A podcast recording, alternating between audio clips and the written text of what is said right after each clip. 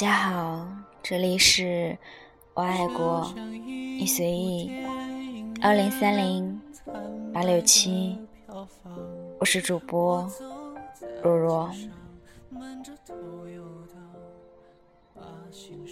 我怕我不够好，让你觉得爱情不过如此。我刷微博，发现热搜上一个快要被玩坏的梗。我今天吃药的时候看了一个新闻，于是我给朴先生发微信。我今天吃药的时候看了一个新闻，什么药？昨晚我们明明有错时，呃，难道？你的重点是新闻，哪个老公的新闻？鹿晗、杨洋、李易峰？你这样很容易失去我的。真的勇士，胖还海吃，困还熬夜，穷还追星，丑还颜控，我都站齐了。从来与漂亮无缘的我，有次参加朴先生同学聚会，为了给他挣面子，我又是化妆又是穿高跟鞋。朴先生被我雷得不轻，忽然扬起手，我下意识地往后躲了躲。他的手指落在我的脸上，动作温柔，用指腹轻轻抹着。原来是。我脸上的 BB 霜没有匀开，一下，两下，我的脸可以煎鸡蛋了。高跟鞋太高，我又紧张，腿站着都不直，直哆嗦。他一把抓住我的胳膊，扶稳了我。他语气很拽地说：“你在这等着。”最后，我洗了脸上的妆。穿着他临时买来的帆布鞋去见他的同学。有人说：“这是你老婆，好可爱呀。”朴先生冷着脸：“闭嘴！可爱是觉得一个人不漂亮才说的，不能说可爱，要说漂亮。我们是所谓最萌身高差，我一六八，他一八三。”他每次和我逛街，都只能把手搭在我的肩膀上，而不能暧昧地搂住我的腰，所以吐槽说，好像在和自己的女儿一起走。你嫌我矮，我抓起抱枕扔了过去，他躲过，本来就不高。我吼，我没嫌你矮就不错了，你不知道你情敌有多高吗？我操起手机。翻出吴亦凡的百科页，用手死命地搓着手机屏幕，就要搓出一个洞来。看到没有？一八三，一八三，比你高一个头呢。他冷哼一声，抢过手机，直接栽了点板。几天后，知乎上有一个热门话题：有个追星的女票是什么样的体验？我看到朴先生的发言，一定要耐得住寂寞。他每天追剧、刷动态，根本没有时间陪你。二要文武双全，我能陪他宅在家里看一整天的剧。五能陪他探班、接机、花式应援。三要学会感恩，天天追那些颜值逆天、爱豆的人。能看上相貌平平的你，请知足，谢谢。啪啪啪，脸被打肿了吧？我的闺蜜转星酱的男朋友是一个法国人。转星酱在法国蓝带厨艺学院学习甜品的时候，认识了 MOF 君。MOF 是指法国最佳手艺工艺者。是甜品界最高的荣誉。每次听卷心酱和 MOF 的对话，都觉得很带感，因为他每说一句话都要加一个 chef。有段时间，我跟朴先生说话也爱加一个谢夫，他居然不反对，我忍不住问他为什么，他说，因为听起来像谢夫，谢谢夫君啊。那时候我们还没有结婚，所以我一下子就脸红了。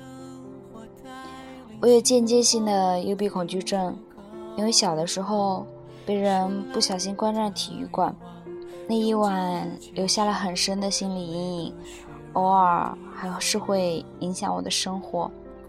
有次我和朴先生坐地铁，望着窗外一片漆黑，我的心跳就加快，呼吸困难，慌张闭上眼睛，给自己积极的心理暗示。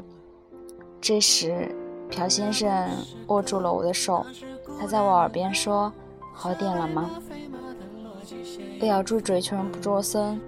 听他又说：“有个办法，或许有用，你不要睁开眼。”他弹起了我的下颚，吻了我。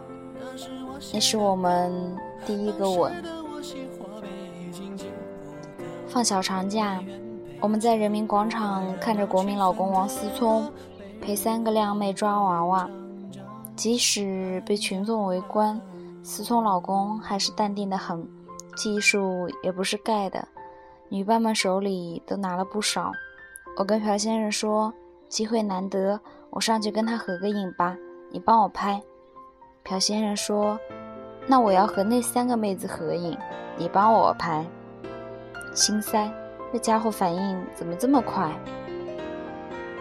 朴先生高三时，宿舍附近的工地夜晚违法施工，他失眠导致神经衰弱，最终高考失利。一年夏天，电话查询高考成绩后，他一个人蹲在庭院种植蔬菜旁，用一根树枝拨弄着泥土。他看着蚂蚁、蚯蚓和蜗牛，不吃不喝了一整天。我一直都没有哭，可是后来我妈抱着我说了句“没关系的”，一下子就落泪了。然后就是难熬的高四，那时候他听的最多的就是马克西姆的《出埃及记》。复读时的同桌，一个瘦小的女生，每次做数学试卷都会哭，她一边哭一边不停地小声念着：“数学是我的爱人，数学是我的宝贝。”后来他考上了复旦，我忍不住说：“其实高考并不是唯一的出路，可高考是唯一的一次不拼爹、不看脸的公平竞争。可是，你明明可以靠脸吃饭，偏偏还要靠才华、靠努力，你让那些没有颜值、没有才华又不肯努力的人怎么活呢？”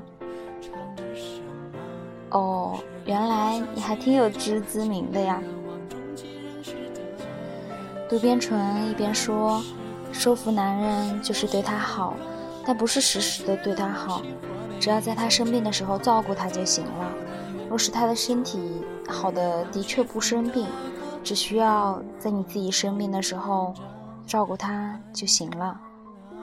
刚好那天我重感冒，在床上躺了一天。”突发奇想，想拖着病体给朴先生做饭。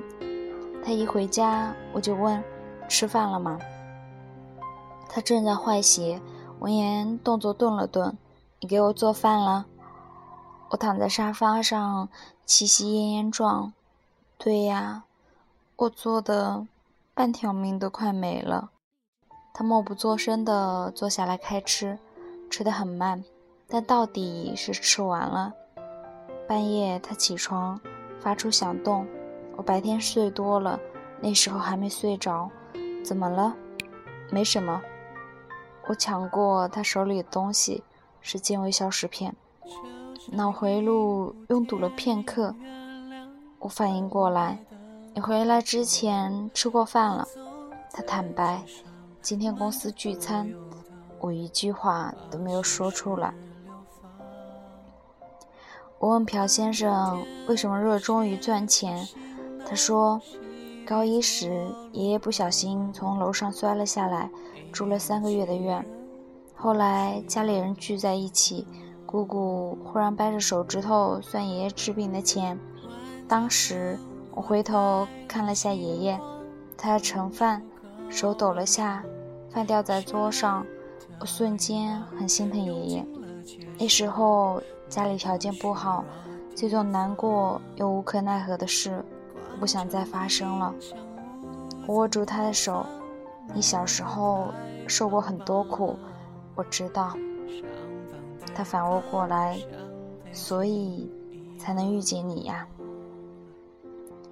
虽然我总嘲笑他满身的铜臭味，但当我找工作屡屡碰壁时，他郑重其事地对我说：“如果你不想过朝九晚五的生活，你可以做你想做的自由撰稿人，我养你。”可是我爸妈不允许。他打断了我的话：“我来说服你爸妈。”吴诗琪的《无声告白》里说。我们终此一生，就是要摆脱他人的期待，找到真正的自己。我才不要成为所谓更好的自己，我只需要成为自己。不管这个自己被外界评判成怎样。很庆幸，朴先生了解我。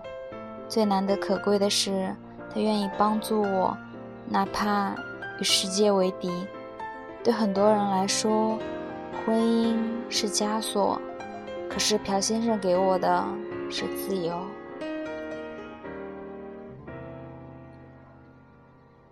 这是作者蒙奇奇写的一本新书里面的一段文章，新书的名字叫做《全世界只有我可以欺负你》。嗯，刚刚和大家分享的那一段。是我很喜欢的一段文字，甜蜜而又虐狗。嗯，好了，希望大家